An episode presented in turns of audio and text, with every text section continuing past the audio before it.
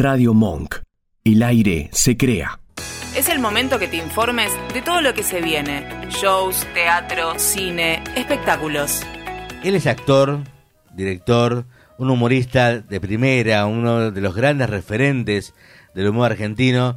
A mí me gusta mucho su humor sarcástico, porque él tiene humor muy sarcástico. Y este programa es sarcástico, así que le viene como anillo al dedo.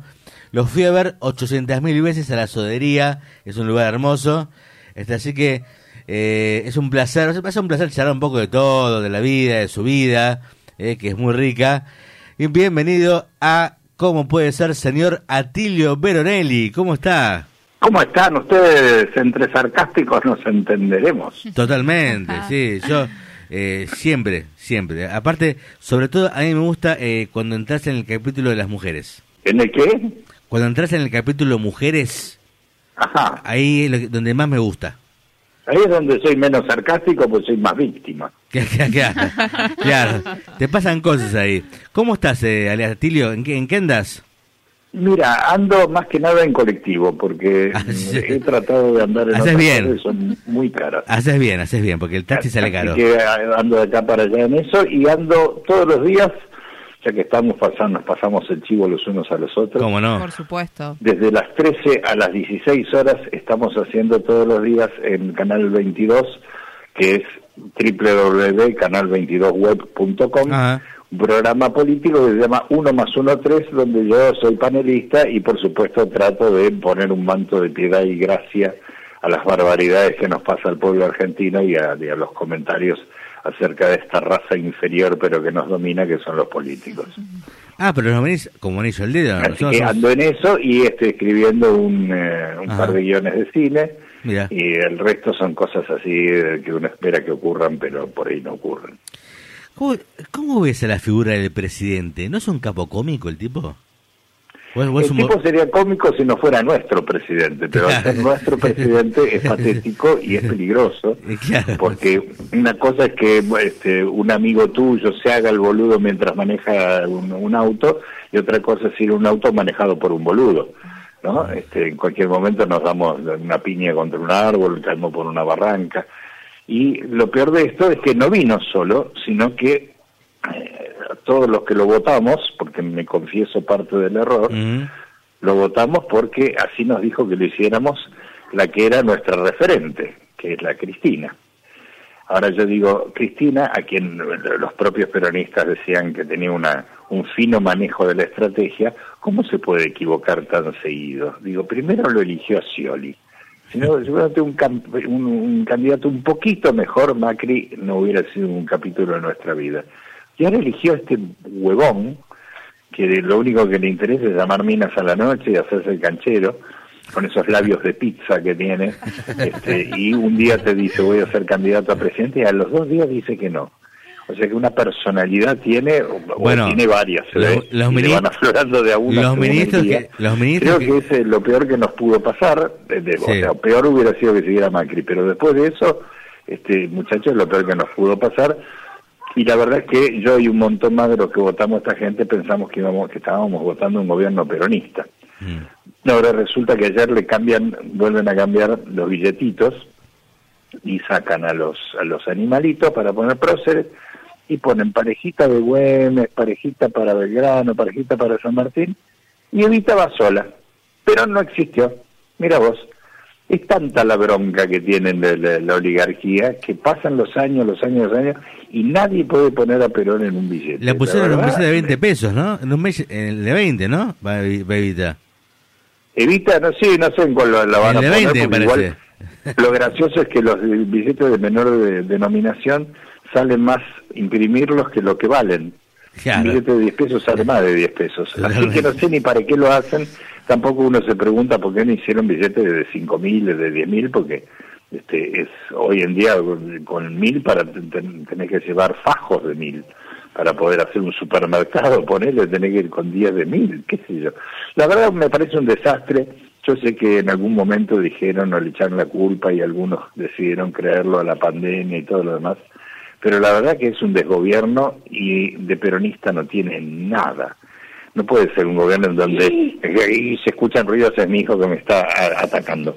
Este, no puede ser un gobierno peronista donde se permiten la suba de tarifas, la baja del poder la baja del poder adquisitivo. Para un poquito, mi amor, que la gente si no van a decir qué está opinando este chico, no se va a entender. Este, bueno, eh, eso, ¿no? Me parece que es bastante bastante poco parecido a lo que uno esperaba y bastante poco parecido a lo que el país necesitaba. Pero aparte ahora, con todo lo que hizo, le va a regalar otros cuatro gobiernos más, otros cuatro gobiernos, perdón, otros cuatro años a Macri. Porque este la pierde. Pero bueno, eh, nos lo merecemos, porque en el fondo, así como mi amigo Milei decía que, que el macrismo era kirchnerismo de buenos modales, yo te digo al revés, a mí me parece que esto es macrismo de buenos modales. O sea, nos mm. empoman igual, nos aumentan todo, nos cagan de hambre, pero con un discurso progresista. Ladri este, progre. Claro, es como, sí, una cosa total, viste, es como esto del idioma inclusivo. Hay gente, más allá de discutir que no incluye a nadie, hay gente que paga su cuota de, progresista hablando así. Entonces yo dije compañeros, así que soy una mejor persona porque hablo así. Y, la verdad es que no, no sirve para nada. Este, y además, este, bueno, hablando específicamente del idioma inclusivo, es un idioma que de entrada excluye gente, a todos los que no quieren hablar así porque quieren seguir en el castellano, los excluye, y después cuando uno ve el censo, personas que se autoperciben ni hombre ni mujer, o sea, de, lo que ellos llaman binario, hay el 0,53 o sea que me parece bien, igual hay que hay que contemplar a todas las minorías, pero la verdad que hacer el espamento que hacen sin citar fuentes tampoco, porque nunca escuché a nadie que diga, se hizo un estudio en la universidad de tal cosa, de Harvard, donde fuera, donde dice que si uno cambia la A y la O por la E, ah, las sociedades se vuelven menos machistas, más inclusivas. Más machirulo. Este, vos sabés que el otro día en La Plata se entregó un título a un profesor y le, en el título le pusieron entréguese al profesor, al profesore. No al profesor, al profesore. Claro, que hay palabras que no sabes cómo ponerlas tampoco. Las que ya están con E, ¿qué se hace? No sé.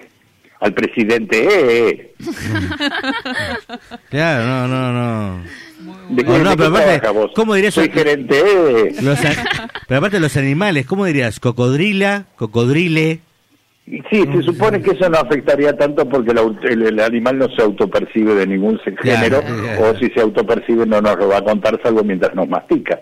Pero la verdad que es bastante pelotudo gastar energías en eso.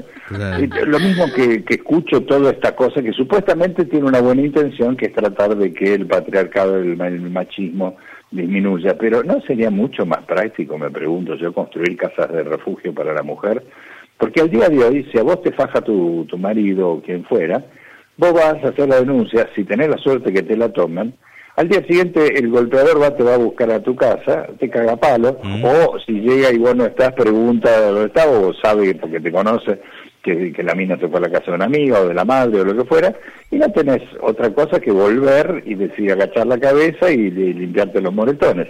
En cambio, lo, práctico sería que esa gente pudiera ir a un lugar donde hay asesoramiento, contención psicológica y dos grandotes en la puerta que si viene el pibe lo que hagan trompada. Eso es lo que deberíamos hacer, montones por todo el país, viste, considerando la cantidad de muertes de mujeres que hay. Pero no, en lugar de eso nosotros decimos, compañeros, ¿cómo están chiques? Y toda esa suerte de pelotudeces. Atilio, ¿cómo estás? Buenas noches. María Martínez te saluda. ¿Cómo te va? Me hiciste reír mucho y me sorprende muchísimo porque eh, la idea era hablar un poquito de, bueno, del humor y de todo esto y salimos hablando lamentablemente de la política que no deja de ser también chistoso, ¿no? Lamentablemente como, como decías vos al principio. Ahora, mi pregunta es, es esto, ¿no? Eh, nos reímos mucho de, de, lo que nos pasa, pero lamentablemente lo sufrimos. ¿Cómo ¿Qué, cosa tiene el argentino de reírse de sí mismo, pero en el fondo sabe que está haciendo un ridículo, sabe que en el mundo esta mirada nos afecta también? ¿Cómo hacemos humor los argentinos? Yo creo primero porque hacemos humor porque si no nos pegamos un tiro. Porque cuando vos eh, mirás hacia el futuro no ves la luz al final del túnel, ves el túnel oscuro, oscuro, oscuro, oscuro, ¿viste? Este, eso por un lado. Y por el otro lado, porque creo que la idiosincrasia del argentino, el argentino yo lo dividiría en dos. El argentino del capital y conurbano y el argentino argentino.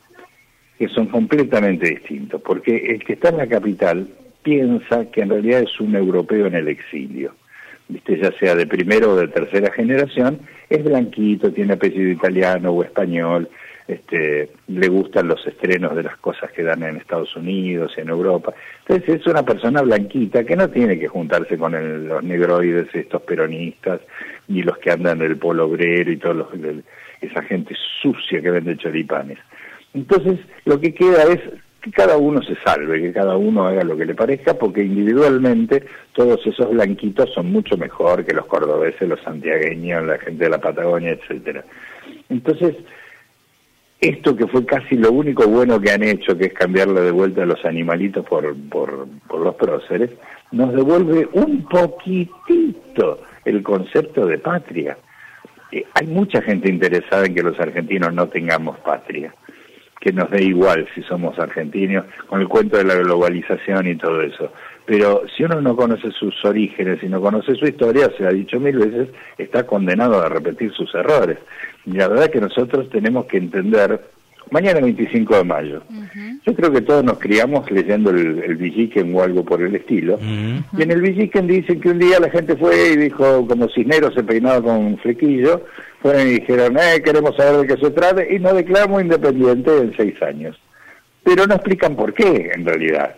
Que los españoles eran malos, escupían para el costado, no se bañaban. No, eran por cuestiones absolutamente comerciales. Bueno, y además no nos, no nos independizamos y nos convertimos en Argentina. El nombre Argentina aparece mucho después. Este, y además en los libros de historia nos, nos cuentan historias raras, nos dicen que eh, Rosas era un maligno hijo de puta que torturaba gente, cuando en realidad, más allá de lo, fiero que fuera como persona y de, su carácter y de su determinación, fue el único tipo que le paró la chata a los franceses y a los ingleses debería tener un monumento en el centro de toda la ciudad de Rosas. Este, y no, este, lo hemos condenado a ser una, especie de villano extraño de la historia, con decirte que Urquiza, un traidor que alquiló tropas en el extranjero para venir a, atacarlo, Urquiza eh, eh, es lo menos parecido a un patriota que hay, es eh, uno de estos, de como esta gente que va a negociar la deuda y firma o como este el boludo que tenemos ahora que todavía no había asumido y va al coloquio de Clarín y dice, hola Héctor. Cuando vos ves que el presidente próximo dice, hola Héctor, a Mañeto, pues decís, me acaban de partir el que te. Ya está, ¿cómo va a ser este hombre para, para, para mm. luchar por los derechos de los más pobres si está pactado absolutamente con los más poderosos? Entonces, este, qué sé yo, nos reímos porque no nos queda otra, nos reímos porque sabemos que todo va a estar mal, y entonces lo único que nos queda para tener una sonrisa es eso, yo creo. Pero hay un momento en que vos vas, depende por dónde, hay lugares donde ya nadie se ríe. Y yo espero que eso se acentúe y que tenga una respuesta, ya que no la tienen los dirigentes, porque la CGT duerme la siesta con una pasión envidiable, por lo menos que aparezca alguien, alguien que represente a la gente y que diga a la gente está harta de ser pobre porque no es que es pobre este año y el año que viene vuelve a, ser clase media, no, la gente cada vez son más los pobres y cada vez se vive peor, y esa, el tiempo de vida no te lo devuelve nadie, mientras ellos están en sus quintas. Yo me acuerdo cuando Macri jugaba al golf en el golf de Mar del Plata, y si veías con la misma cámara se veía a la gente, de, a los parientes de los 44 de Lara San Juan, ahí haciendo la protesta en la base naval, y al tipo le chupaba un huevo Hablo de Macri, pero este no es muy distinto, digamos. A los que están arriba, a los de abajo le importamos nada. Entonces los de abajo que hacemos, nos reímos, tratamos de divertirnos, no hacemos lo más posible. Lo que a mí me molesta un poco es esa cosa que nos dicen a los cómicos, que es, ay, ahora tienen que hacer una, pero la gente necesita reírse, no, la gente necesita comer y la gente necesita políticos honestos y ninguna de las dos cosas se consigue. Se va a conseguir antes la comida que los políticos honestos. Atilio, buenas noches. Vale Arriaga te habla por acá. Para mí es un gustazo escucharte. Y tengo un recuerdo del mundo de Gasalla y quiero saber qué recuerdos tenés vos, porque a mí me hiciste muy feliz en, esa, en esos momentos. Y yo fui muy feliz y creo que fue el elenco en donde más feliz fui.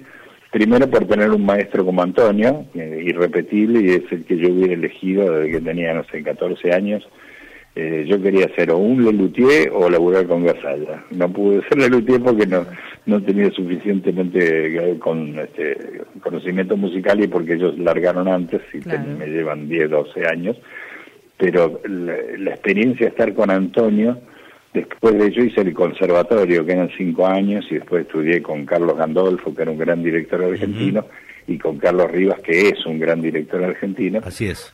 Pero me faltaba como el, el ¿cómo decirte? Como la práctica y hacer la práctica con Antonio fue lo mejor que me pudo haber pasado, por un lado, como actor, como formación, y después por el otro fue lo peor, porque cuando empezás tan arriba solo cabe ir bajando. Mm. Así que todo lo, lo que hice después no fue tan bueno como lo que hacíamos con Antonio, porque principalmente nos divertíamos mucho nosotros y con lo que nos divertíamos nosotros la gente no para en un momento nosotros le ganábamos a Telefe y nosotros estábamos en Canal 7. Todo el resto de los programas hacía 3, 4 puntos, 8, lo mejor de los casos nosotros hacíamos 30, pero no tenía que ver con el canal, ni con una mayor producción, ni nada, tenía que ver con la identificación que se había dado entre la gente y lo que nosotros contábamos. Este, y, y, era una, de alguna manera, una manera revolucionaria de mostrar el humor, porque hasta ahí los programas, Olmedo, Porcel, La Tuerca, Telecómicos, lo que quisieras ver, eran cuentos, eran chistes alargados y actuados, con personajes muy arquetípicos y muy puestos, hola, acá estamos, somos los cómicos, nos hacemos los graciosos. Y esta historia de retratar a gente que uno conoce o que se parece a alguien que uno conoce, a mí me han parado 18 mil meses en la calle a decirme, la abuela es igual a mi vieja, la abuela es igual a una tía mía, o este la empleada pública, quien no ha ido a hacer trámites y se ha encontrado con una hija de puta parecida a la que hacía Antonio. Entonces, hubo tanta identificación con eso y nosotros nos ocupamos tanto durante el tiempo que lo hicimos, que creo que, que, que tengo los mejores recuerdos de mi profesión son de eso. Vos sabes, Atilio, que quiero entrar por mi parte a lo que te dije antes. Yo fui a verte una vez en la sodería, estabas, eh, hiciste un monólogo para mí excepcional sobre el tema mujeres, que vos le habías encontrado la solución a tu tema con las mujeres. Y era lo siguiente, habías contratado a una em, trabajadora sexual que le pagabas cuatro mil pesos por semana. Pero esa trabajadora... pasar por mi mujer, Exactamente, la que hacía pasar por tu mujer, que iba los martes, me acuerdo, que iba los martes a tu casa. Eh, martes y viernes. Martes y viernes eran dos días. Claro, viernes para empezar el fin de semana, digamos, aliviado. Y después, como vos lo hacías el viernes, sábado nada, domingo nada, el lunes ya te preocupabas, el martes volvía. Pero como cobraba cuatro lucas, eh, no me acuerdo, creo que en el momento yo decía que cobraba 500 pesos la sesión con vino incluido. Sí, sí, Entonces eran mil por semana, cuatro mil por mes, un tipo Claro, exactamente. Aparte, ella, ella te ayudaba, te hacía la cena, te lavaba la ropa. Y me peleaba entraba con una recesiva y me decía, tu familia es una mierda. Y empezábamos a discutir y cuando ya no quedaba otra que tirarse con una cacerola, entonces ella decía, haceme sentir mujer. Y entonces yo agarraba, me arrancaba la camisa, la tiraba al piso y le decía, la bala. Ahí está. Pero, pero lo solucionaste el problema.